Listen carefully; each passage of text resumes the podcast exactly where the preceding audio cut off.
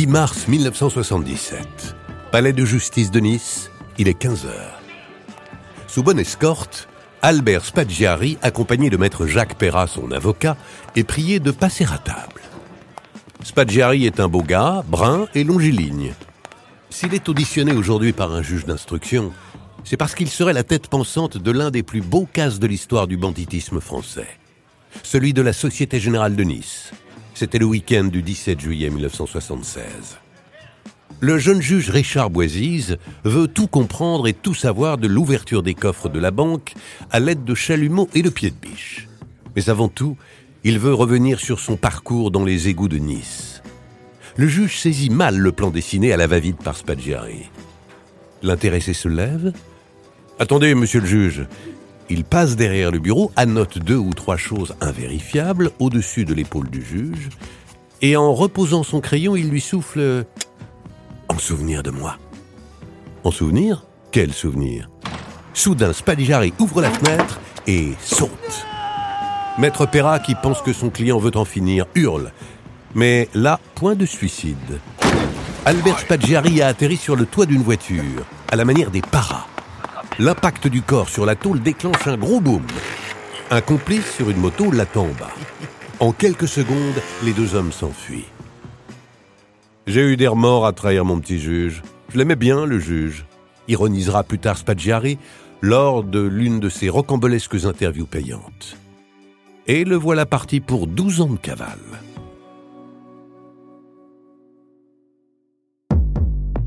Podcast Story. Albert Spaggiari n'a que 17 ans quand il embarque pour la guerre d'Indochine. Là-bas, il tue, conflit oblige. Il sera décoré une fois et blessé deux fois. Il vole aussi et se retrouve même en tôle après le braquage d'un bordel à soldats à Hanoï. Puis c'est le combat pour l'Algérie française. Son activisme au sein de l'OAS le fait repasser par la casse-prison, au Beaumet cette fois-ci. Libéré, Albert Spaggiari vivote comme photographe à Nice. Il s'est spécialisé dans les mariages, la gloire pour l'ex-aventurier. S'il travaille à Nice, c'est à Bézaudun-les-Alpes, dans l'arrière-pays niçois, qu'il aime à se réfugier dans une bergerie avec sa compagne d'alors, une infirmière. Cette bergerie, il l'a baptisée les Oies Sauvages, en référence à un chant de la Légion étrangère prisée des mercenaires. Selon la légende, il y en aura beaucoup le concernant, son projet de casse lui est venu en lisant un roman, une série noire plus précisément, un ouvrage de Robert Pollock intitulé Tous à l'égout. Et puis aussi et surtout les propos d'un de ses copains, employé à la Société Générale et accessoirement conseiller municipal. Selon son copain, il n'y aurait pas d'alarme dans la salle des coffres de la Société Générale de Nice. Pour vérifier, Albert Spaggiari loue un coffre et y planque un réveil. Il est remonté pour sonner en pleine nuit. Et rien. Le tuyau est vrai. Maintenant, il faut aller jeter un œil. Il décide d'aller repérer les égouts en partant du palais des expositions de Nice, à près de 3 kilomètres en amont. Une, deux, trois, quatre visites. Albert Spaggiari est persuadé que l'opération est possible. Maintenant, et c'est le plus dur, il faut trouver une équipe. Seul, c'est impossible. Il va falloir chercher des acolytes, de la main-d'œuvre. Et de premier choix, des types capables de gros travaux et de garder le silence. Mais où les trouver? Pour faire le coup de poing à Hanoï ou les distributions de tracts Algérie française, Albert savait où trouver main forte. Mais là, durant ces mêmes années, Gaëtan Zampa, dit Tani Zampa, règne en maître sur le milieu du midi de la France. Le plan de Spaggiari a fait écho jusqu'à Marseille. Il est probable que ce soit vers lui qu'Albert se soit tourné pour trouver des types assez solides et experts. Une théorie qui, là encore, a été maintes fois remise en question. Mais le fait est là.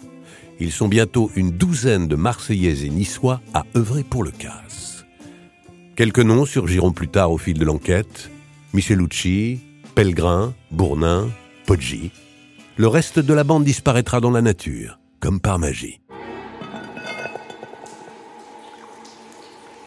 Maintenant, il faut passer à l'action.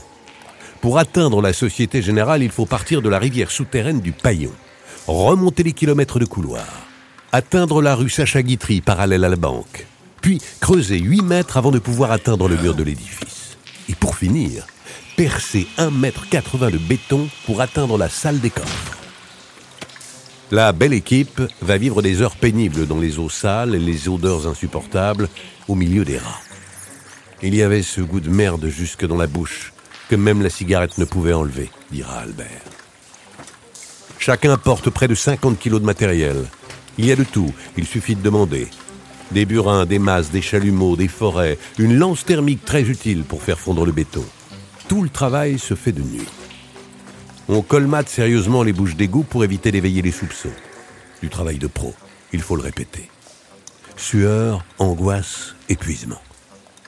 La venue du président de l'époque, Valéry Giscard d'Estaing, fait interrompre les travaux de ces messieurs une semaine. Et si le service de sécurité de l'Élysée venait à visiter les souterrains, cela n'arrivera pas. Les casseurs sont vernis. Il est 21h le vendredi 16 juillet lorsque le dernier morceau de mur saute sous les coups de baramine de l'équipe.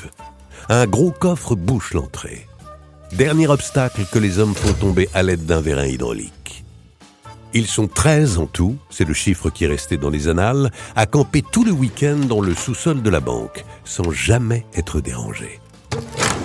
48 heures durant lesquelles seront fracturés 371 coffres. C'est peu comparé aux 4000 que possède la Société Générale. Une table est installée dans la pièce pour que l'expert du groupe en bijoux de valeur puisse travailler. La pacotille, la verroterie finit sur le sol. Rien n'est sacré d'ailleurs, même un saladier en argent sert d'urinoir à ces messieurs. Le gang en profite bien entendu pour faire main basse sur les devises et les lingots qui traînent à portée de main. Et puis, descendu comme par miracle, il y a des sacs bourrés d'espèces. Ce sont les recettes du week-end des magasins, bars, restaurants et boîtes de nuit. Un jackpot à ciel presque ouvert. Argent, bijoux, diamants, or, on trouve de tout à la Société Générale de Nice. Une caverne d'Alibaba datée de 1976. Il y a aussi tout un étonnant bric-à-brac qui occupe certains coffres. Des bouteilles d'alcool, des souvenirs d'enfance, des babioles, et des photos osées de charmantes bourgeoises locales dans des situations que la morale réprouve. Spaggiari et ses complices, qui ont l'humour potache, s'amusent à les coller sur les murs en espérant que ça fasse sourire la police. Il se dit même que dans la nuit de samedi à dimanche, Spaggiari se serait payé le luxe de sortir dîner dans Nice avec une amie. Il y aurait laissé un gros pourboire. Il fallait que monsieur soit vu pour un éventuel alibi. Mais si tout se déroule selon les plans, un événement va venir perturber cette mécanique jusqu'ici bien huilée. À l'extérieur, il pleut des trombes. Le fleuve Paillon, généralement asséché en cette saison, commence à gonfler. Et dans les égouts, la montée des eaux risque de s'avérer dangereuse. La mort dans l'âme, Albert Spaggiari ordonne à la bande de quitter les lieux. Nous sommes le dimanche 18 juillet. Il est 2 heures du matin. J'aurais bien aimé quelques heures de plus, écrira-t-il dans ses mémoires. Le groupe abandonne les outils et embarque le fruit généreux de leur larcin. Il leur faudra plusieurs voyages, trois heures en tout. La presse parle de 50 millions de francs dérobés, 40 millions d'euros actuels. Lors de leur ultime trajet, les hommes ont de l'eau jusqu'au cou. Il leur faut lutter contre les éléments pour arriver enfin à leur véhicule, à bout de force. Le partage se fait dans la foulée le lundi 19 juillet dans une villa de l'arrière-pays niçois. Ni armes, ni violence et sans haine. C'est le seul message laissé derrière eux par les responsables de ce que la presse nomme d'office, limite admirative, le casse du siècle. À l'extérieur de la banque, une fois l'information propagée, c'est le chaos les clients déboussolés trouvent les grilles baissées. Il y a des protestations, des larmes, quelques heures. Des gens crient leur numéro de coffre pour savoir si celui-ci a été fracturé ou non. Ils agitent leur clé du bout de leurs doigts nerveux. Des dames aux cheveux gris, des commerçants, des hommes d'affaires tout aussi honnêtes, et des badauds appâtés viennent en masse. La télévision, présente sur les lieux, ne loupe rien de ces scènes surréalistes et dire que quelques semaines avant, une réclame vantait la sécurité de ces coffres forts que l'on disait inviolables, un peu comme le Titanic qui ne pouvait pas couler. Quelle ironie. Il y en a un pourtant qui rigole bien à ce moment-là dans sa bergerie battue par les vents. C'est Albert Spaggiari, l'ancien baroudeur, devenu champion du fric-frac à la française. Trois mois passent. Trois mois où la police auditionne, enquête, recherche, recoupe, mais trois mois pendant lesquels la police patine. Jusqu'au jour où des employés d'une agence du Crédit Agricole de Roquefort-les-Pins, située à 25 km de Nice, les appellent. Deux personnes se sont présentées au guichet pour écouler des lingots. Les numéros des lingots ont été répertoriés. Ils font partie du casse de Nice. Les deux hommes se font arrêter. Ils s'appellent François Pellegrin et Alain Bournat. Très vite, ils vont passer aux aveux. Le patron, le cerveau de ce casse, c'est un petit photographe niçois. Un ancien bourlingueur, un dénommé Albert Spaggiari. Spaggiari, inconnu au bataillon. Parti en reportage photo au Japon pour suivre l'équipe de la mairie de Nice, Albert est cueilli en douceur par la police dès son retour sur le sol français. Spaggiari est incarcéré à la maison d'arrêt de Nice. Cinq mois passent. Il conçoit son évasion et prévient son avocat qui tente de l'en dissuader. C'est grâce à la complicité de copains de l'Indochine et de l'OAS qu'il se fera la malle. Malgré la cavale, un procès se tient. Il sera jugé et condamné par contumace à la réclusion à perpétuité en 1979. Mais où donc se trouve l'homme qui posait avec arrogance et fierté lors de son arrestation devant la presse, le regard caché derrière des lunettes à verre fumé et cigares cubains au bec? C'est en Amérique du Sud qu'il va se réfugier, loin de la France. Il passera par la Bolivie, l'Argentine, le Brésil ou encore le Chili. Albert Spaggiari aura aussi recours à la chirurgie esthétique pour changer de tête. Pendant ses 12 ans de cavale, il narguera régulièrement la police en se servant de la presse. Il se rapproche parfois de la France et le fait savoir en publiant des photos de ses planques. Il séjourne en Italie ou en Espagne. Il finira par passer près de Paris dans la banlieue ouest à Puteaux. Il n'y restera pas. 12 ans de cavale, ça coûte cher. Albert Spaggiari est ruiné, sans le sou. Il est fatigué de se déguiser et de fuir. Et puis, la maladie le rattrape, un cancer de la gorge. Alors qu'il est en train de mourir, Albert Spaggiari épouse Emilia De Sacco, un joli brin de femme et aussi une activiste de la droite italienne, sûrement séduite par le braqueur élégant qui longtemps aura rêvé d'une internationale fasciste.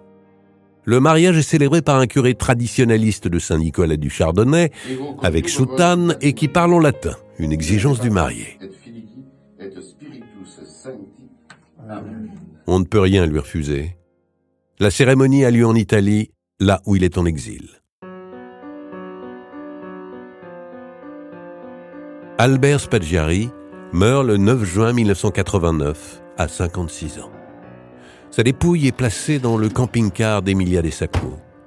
Sans encombre, elle traverse la frontière et poursuit sa route jusqu'à hier, où réside la mère de Spaggiari. Celle-ci contacte l'ancien avocat et ami Jacques Perrat à 4 heures du matin. Albert est mort, lui dit-elle. Il est inhumé dans le caveau familial du village de Laragne-Montéglin, son village natal dans les Hautes-Alpes. Condamné en 1979 par contumace à la prison à perpétuité, Albert Spaggiari, cerveau autoproclamé du casse du siècle, est enfin de retour en France. Mais à jamais, il s'envole avec ses secrets. Podcast Story. On a tous une histoire à écouter.